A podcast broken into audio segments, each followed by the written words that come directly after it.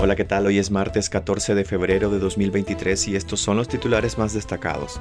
La policía traslada a migración al fray italiano Damián Muratori, un día después de elogiar al obispo Álvarez en misa. La dictadura desembolsa 3.2 millones de córdobas para reactivar la imprenta robada al diario La Prensa. El preso político Jaime Navarrete ya cumplió su condena, pero la dictadura se niega a liberarlo. Denis Martínez llama a la unidad de la diáspora de la que ahora forman parte los 222 expresos políticos desterrados. Soy Edwin Cáceres y les doy la bienvenida.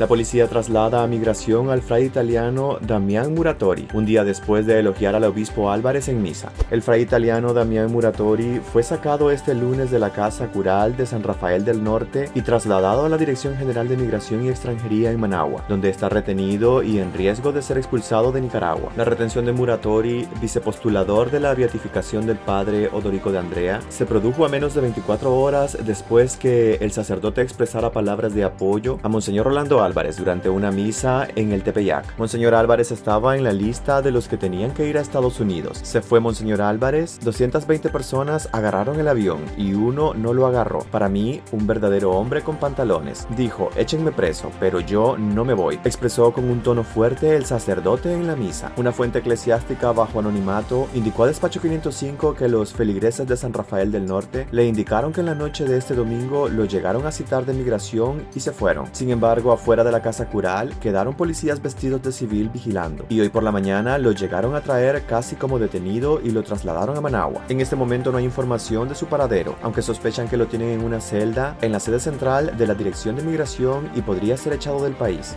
La dictadura desembolsa 3.2 millones de córdobas para reactivar la imprenta robada al diario La Prensa. La dictadura desembolsará 3.2 millones de córdobas de las arcas públicas para reactivar la imprenta robada al diario La Prensa de Nicaragua. Este lunes 13 de febrero cuando se cumplieron 18 meses de la toma de las instalaciones del periódico, el Instituto Nacional Técnico y Tecnológico publicaba en la Gaceta la adjudicación mediante contratación simplificada del servicio de mantenimiento técnico para echar a andar la maquinaria. La contratación simplificada es una figura que riñe la Ley de Contrataciones Administrativas del Sector Público, Ley 737, porque en esta se clasifica como un recurso reservado para contratar bienes o servicios ante una situación de emergencia, lo cual no aplica en este caso. Según la resolución número 98-2022, la adjudicación se tramitó bajo la modalidad de contratación simplificada, dada la urgencia en la rehabilitación de los diferentes equipos de imprenta para que se encuentren en excelente estado y asegurar la reproducción de material administrativo de docentes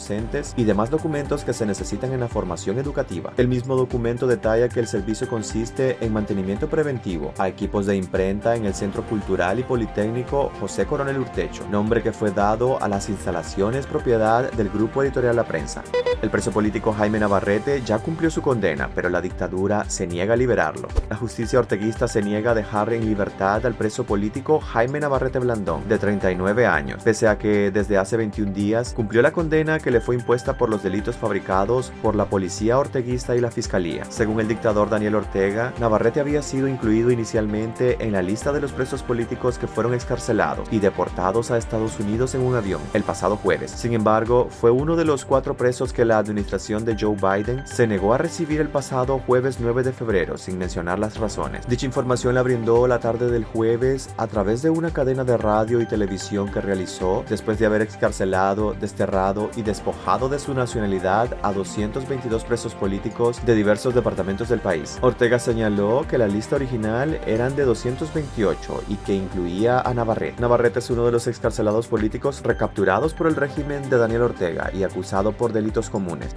Denis Martínez llama a la unidad de la diáspora, de la que ahora forman parte los 222 presos políticos desterrados. El ex Big Leaguer nicaragüense Denis Martínez llamó a la unidad contra el régimen de Daniel Ortega y Rosario Murillo, al proponer organizar una diáspora nicaragüense para integrar un bloque común que responda a las necesidades que tiene el país en estos momentos. Martínez dijo en un artículo publicado en el diario La Prensa que se sentía muy contento con la liberación de los 222 presos políticos pero señaló que a él como a muchos le causó repudio hacia sus captores y hacia quienes les dan las órdenes al escuchar los relatos de cómo eran tratados y lo que pasaron mientras eran injustamente privados de su libertad. Además dijo que la alegría era incompleta por los que quedaron presos aún, entre ellos Monseñor Orlando Álvarez. Para Martínez, quien en noviembre del año pasado sufrió una arremetida de la dictadura al ordenar quitar su nombre del Estadio Nacional porque la Gloria Deportiva criticó su uso para la represión, la liberación de los prisioneros es una victoria de la diplomacia y de la presión de la comunidad internacional. Según Martínez, las liberaciones abren un espacio para un segundo oxígeno a aprovechar. Los presos políticos liberados encendieron las esperanzas de ver un milagro a corto plazo, de romper las cadenas a toda la nación y una nueva Nicaragua. Para eso se necesitan elecciones adelantadas, con todas las garantías internacionales, aseguró. Pues hasta aquí quedaríamos este día. Gracias por acompañarnos y recuerden visitar nuestra web para ampliar estas noticias y también nuestras redes sociales. Nos puedes encontrar como Despacho 505. Que tengan un excelente día.